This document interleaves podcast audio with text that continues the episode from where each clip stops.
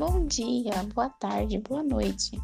Eu não sei que horas você está escutando esse podcast, mas que tal aprender um pouco sobre números complexos? Bom, os números complexos, eles são divididos em três formas: a forma algébrica, a forma geométrica e a forma trigonométrica. A forma algébrica, ela se dá pela fórmula z igual a A mais BI, onde A é a parte real e BI é a parte imaginária.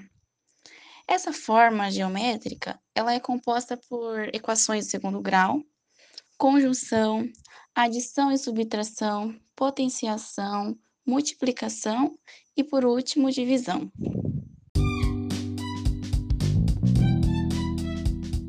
Em seguida, temos a forma geométrica, seria a representação geométrica dos números complexos. Nessa forma, a gente tem o plano de Gauss, que é a demonstração dos números complexos daquela fórmula z igual a a mais bi inserida dentro do plano cartesiano. E como que a gente pode colocar é, os números complexos dentro de um plano cartesiano? É muito simples. A parte imaginária o BI, ele vai ficar na parte vertical do plano, onde nos números reais é o eixo Y. E a nossa parte real, que é o A, ele vai ficar na nossa parte horizontal do plano, onde que nos números reais era o eixo X. Nos números complexos não existe coordenada X e Y, é, existe apenas coordenadas A e B. Essa é um pouco da diferença entre a forma a, os números reais e os números imaginários. Onde, voltando a lembrar, A é a parte real e B é a parte imaginária. Dentro dessa forma também temos um módulo. O que, que seria um módulo? Ele é o comprimento, ele é a distância do afixo do número complexo até a sua origem do sistema de coordenadas. E como que a gente faz para calcular isso? É simples, para a gente calcular, a gente vai usar o teorema de Pitágoras, só que de uma forma adaptada. Nos números reais, o nosso teorema de Pitágoras, ele é a hipotenusa ao quadrado, que é igual à soma dos dois catetos ao quadrado. Já nos números complexos, o teorema fica um pouco diferente. É, ele fica módulo de z é igual a raiz de a ao quadrado mais b ao quadrado. A terceira forma que temos é a forma trigonométrica, que ela é a expressão dos números complexos em função do modo e do argumento. A forma trigonométrica ela vem logo depois da forma geométrica.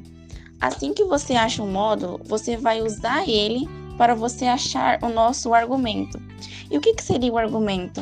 O argumento simplesmente é o nosso seno e o nosso cosseno dos números complexos.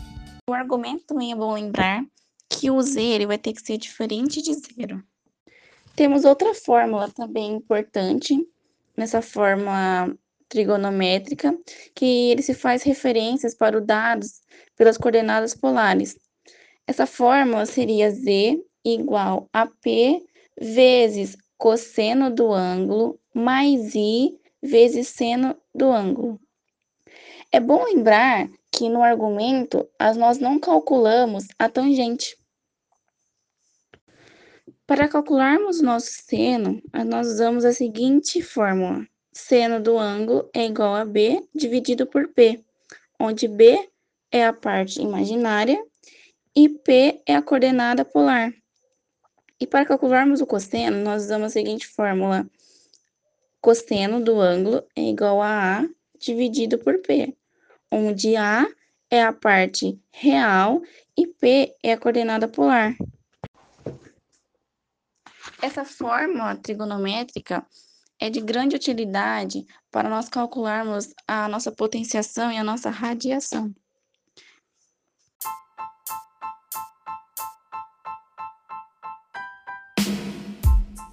Então foi isso. Eu espero que vocês tenham gostado da nossa aula sobre números complexos. Espero que vocês tenham aprendido um pouco mais. Até a próxima, pessoal.